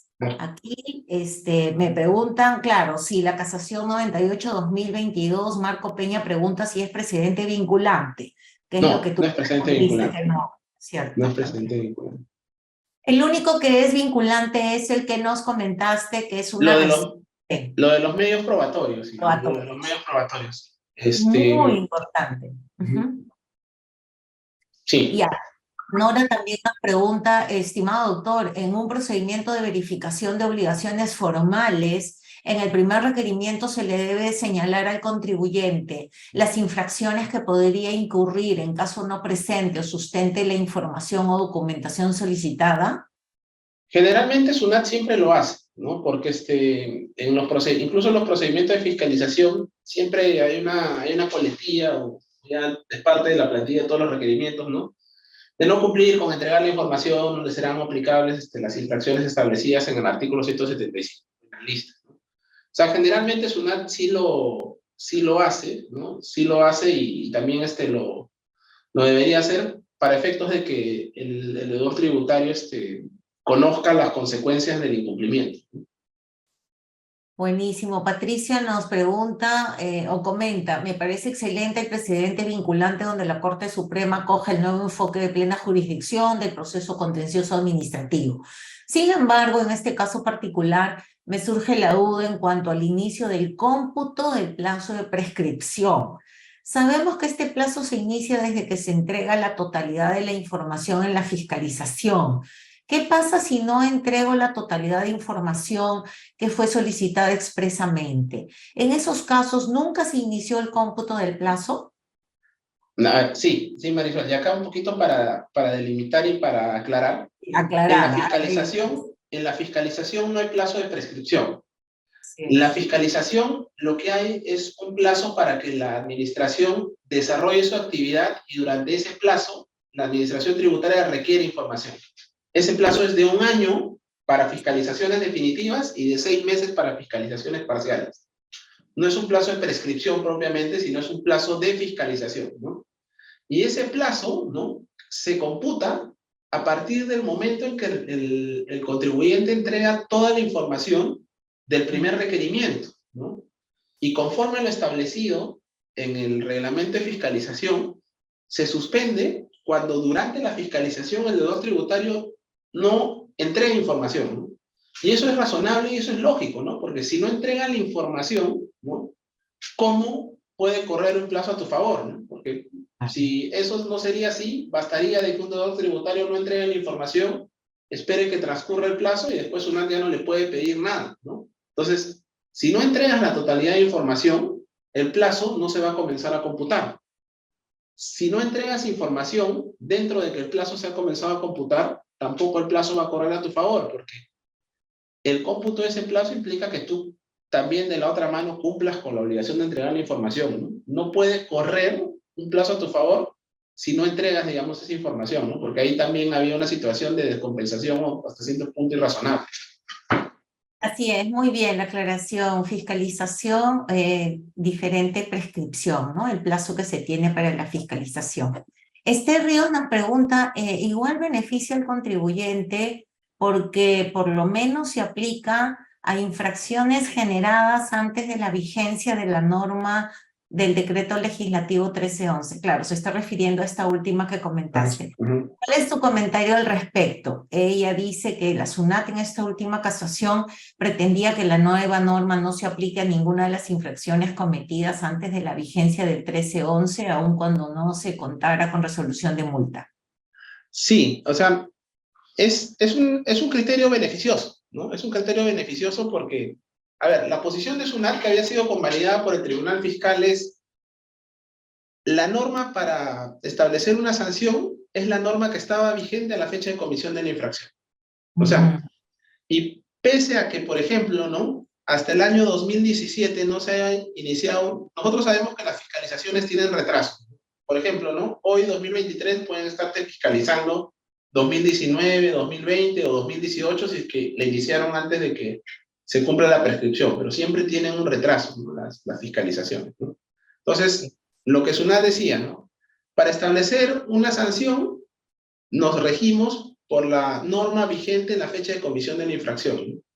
Si al 2016 no había iniciado un procedimiento de fiscalización, por ejemplo, respecto del 2014 o 2013, ¿no? y en ese momento ya era aplicable el 1311, ¿no? lo que decía es, no, yo me rijo, digamos, por la norma vigente en el 2014, en el 2015. ¿no? Entonces, claro, lo que se buscaba, o lo que se busca, digamos, es, eh, con la retroactividad del INE, es que esa nueva norma no solo sea aplicable a las fiscalizaciones que no habían iniciado, ¿no? sino incluso a todas las sanciones impuestas, ¿no? porque la retroactividad benigna es un tema de igualdad. ¿no? Pero esta, esta interpretación de la Corte Suprema sí ayuda y sí es razonable porque lo que te dice es, un momentito, ¿no? Si a la entrada en vigencia del 1311, es decir, al diciembre de 2016, no se encontraba en trámite ni en ejecución la sanción, es decir, no se había impuesto, es aplicable inmediatamente el 1311. ¿no? y ah, eso tiene sustento constitucional, porque sabemos de que aplica la, la aplicación inmediata, valor la redundancia, de las normas del tiempo. ¿no? Entonces, si no contabas con resolución de multa 2016 y habías declarado una pérdida o saldo a favor sin perjuicio al fisco, es aplicable el 1311. Muy bien, Mónica Villar nos pregunta, cuando existen casaciones como precedentes vinculantes, ¿eso significa que como contribuyentes podemos aplicar esos criterios sin el temor que SUNAT lo pueda discutir en una fiscalización? ¿O es posible que en algunas situaciones en que las casaciones vayan en contra de la posición u opinión oficial de SUNAT ellos mantengan su posición y quedaría en el contribuyente discutirlo hasta llegar al Poder Judicial. Bien interesante la pregunta este que, que, este, que plantea en este caso Mónica, ¿no? Porque en teoría, ¿no? en teoría, un precedente, o sea, primero, en, sin que sea precedente vinculante, ¿no? Yo creería que la opinión de la Corte Suprema, ¿no? Debería ser atendido por los órganos administrativos, ¿no? porque sabemos ¿no? de que el órgano judicial tiene un papel de revisor de la instancia administrativa. Entonces, si el superior jerárquico corrige determinada este, actuación de la administración tributaria, sin que sea precedente vinculante en un, en un este, mundo razonable, este criterio del órgano jurisdiccional debería ser aplicable. Más aún si es precedente vinculante. ¿no? O sea, no debería haber, digamos, este, interpretación, matiz en torno a determinado precedente vinculante, ¿no? Porque por eso mismo, ¿no? Es de obligatorio cumplimiento, ¿no? El artículo 4 de la Ley Orgánica del Poder Judicial. Este, obliga a las autoridades. A cumplir, ¿no? A cumplir eh, con las sentencias del Poder Judicial, ¿no? y lógicamente atender también a los criterios de precedentes vinculantes. ¿no? La ley orgánica contencioso también así lo establece. Entonces, en un mundo razonable, en un sistema jurídico con predictibilidad en el cual se, se privilegie, digamos, la seguridad jurídica, ¿no? no debería existir ese temor. Ahora, ¿qué pasa en la práctica? No? Que SUNAT busca matices en cada caso concreto para escapar a, a, la aplicación de esos precedentes vinculantes, ¿no? Y ese escape o esos matices o esas, o esas válvulas para no aplicar los precedentes este, vinculantes, también, ¿no? A veces son convalidadas por el Tribunal Fiscal, ¿no? Ha pasado con la casación, en su momento estaba por el tema de pagos a cuenta, ¿no? La casación este, que salió en el año este, 2013, 2014, ¿no? Entonces, lamentablemente, digamos, por esos matices o por esas este, por esas válvulas de escape para no atender a los precedentes vinculantes que no, debía, no debería pasar en un sistema tributario, ¿no? es que finalmente hace que los contribuyentes tengan que discutir esto nuevamente en el Poder Judicial, ¿no? e incluso en algunos casos terminen en acciones de garantía constitucional, ¿no? como proceso de amparo, todo. ¿no? O sea, en un, debería generar predictibilidad porque para eso están los precedentes, ¿no? pero lamentablemente, digamos, este, siempre se ha buscado escapar ese tema. Bien, Joan, sí, pues efectivamente nosotros hemos tenido varios casos de esos en, en, la firma y por ello eh, Mónica hace la pregunta porque eh, lo correcto es lo que tú indicas. Sin embargo, creemos que eh, enlazando un poco el comentario que hacía del programa de cumplimiento colaborativo en el que ya está inmerso la administración tributaria, debería de haber ese cambio de cultura organizacional, ese cambio de cultura de los auditores eh, que van a ayudar a que justamente ya no tengamos estos temas de litigiosidad que son abundantes y donde se vulneran los derechos, ¿no? Y para cerrar el comentario de este Ríos, que va en este sentido, lo que eh, sucede es que SUNAT para que logre este nivel de confianza, Esther, va a tener que hacer mucho esfuerzo para que el contribuyente confíe en la administración. Y parte de ello es justamente este tipo de atención de las fiscalizaciones, resultados de fiscalizaciones, el tema de las prescripciones, las multas, todos estos casos que estamos viendo el día de hoy ayudarán a que la SUNAT pueda llegar a ello. No es que se trate de una norma legal, porque por ahí dices cómo hacemos para que esa norma legal se modifique. No es una norma legal, en realidad es un programa el que tiene en mente, ¿no? ¿Y cómo hacemos para que eh, los contribuyentes no veamos vulnerados nuestros derechos? Pues tendremos que seguir en esta línea de seguir demandando, de seguir accionando y de hacer sentir nuestra voz. ¿Cómo no? Claro que sí, a través de pronunciamientos de la Junta de Canos, les comento eh, a partir de tu inquietud que particularmente yo pertenezco al Comité Tributario de la Cámara de Comercio de Lima y en este plan de cumplimiento colaborativo la SUNAT ha abierto sus puertas y ha retomado de una forma más directa la reunión con gremios empresariales. Ya se ha abierto una primera mesa de trabajo en el que se trató el tema de mermas, desmedros, faltantes, a raíz de ello se publicaron dos informes recientes en el que ustedes pueden verlo en la página web. De hecho, que hay un trabajo largo por recorrer porque hay también temas legislativos de modificación de decreto supremo o de ley en el Congreso. Y la segunda mesa que se está abriendo y que la está liderando la Cámara de Comercio justamente con la SUNAT es discutir este tema de la feaciencia, donde lo que vamos a solicitar es que haya un protocolo para que los auditores tengan desarrollado el documento o los documentos que deberían de pedirnos a todos con transparencia respecto de cada gasto, ¿no? Entonces, hay esa voluntad y cómo no, eh, los gremios profesionales, los gremios empresariales estamos para hacer oír nuestra voz, ¿no? Y ya te respondimos las consultas que has hecho respecto de cuál es el criterio eh, eh vinculante y cómo debería de actuar SUNAT y el Tribunal Fiscal en estos temas por la pregunta que nos hizo Mónica. Así es que muchísimas gracias a todos ustedes por su participación. Gracias, este, Joan, por tu participación, por estar invitado también y haber aceptado nuestra invitación como asociado al estudio Rodrigo Elías Medrano, donde tenemos grandes amigos y que hayas estado con nosotros presentes el día de hoy. Tus palabras de despedida. No, este, gracias este, Marisol por la invitación, gracias a Quantum por la, por la oportunidad y gracias a todos este, los asistentes por el, por el interés en, en, materia tributaria, ¿no? Y siempre todos tenemos que poner este, un granito de arena desde donde estamos, ¿no? Para lograr un mejor sistema, un mejor sistema tributario. Entonces a eso tenemos que caminar todos. Muchísimas gracias, eso es nuestro deseo. Gracias a todos y bueno, yo finalmente, antes de despedirme, gracias Joao, te liberamos de, de, estar aquí con nosotros. Eh, tenemos para ustedes, en virtud de estos eh, programas que Quantum Escuela de Negocios estamos eh, llevando a cabo, es empoderar nuestra línea educativa, es justamente eh, llevar a cabo educación de primer nivel al alcance de todos y preparar a la profesión a un desarrollo tal que se convierta pues justamente en el consultor que las empresas necesitan.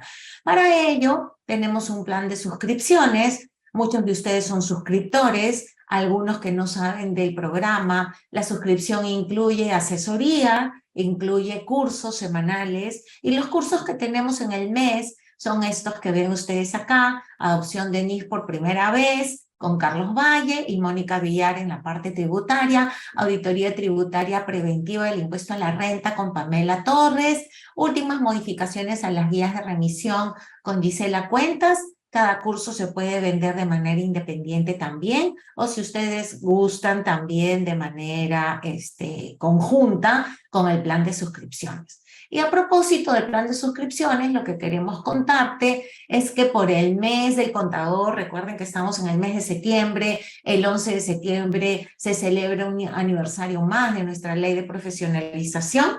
Los invitamos a que escaneen este código QR para que reciban una promoción justamente por nuestro mes hay un beneficio en el que los suscriptores que se inscriban tienen un precio especial por este mes, pero adicionalmente tienen todos los talleres incluidos, ¿no? De manera independiente. Hemos tenido hace poco el taller de CIRE y estamos repitiendo una segunda edición para este mes Vamos a incluir macros en Excel para que puedan también verificar los parámetros que necesitan cada uno para esta nueva eh, era del CIRE, el cambio de los PLE a esta edición del CIRE. ¿sí? Los días del taller serán el 25 y 27 de septiembre.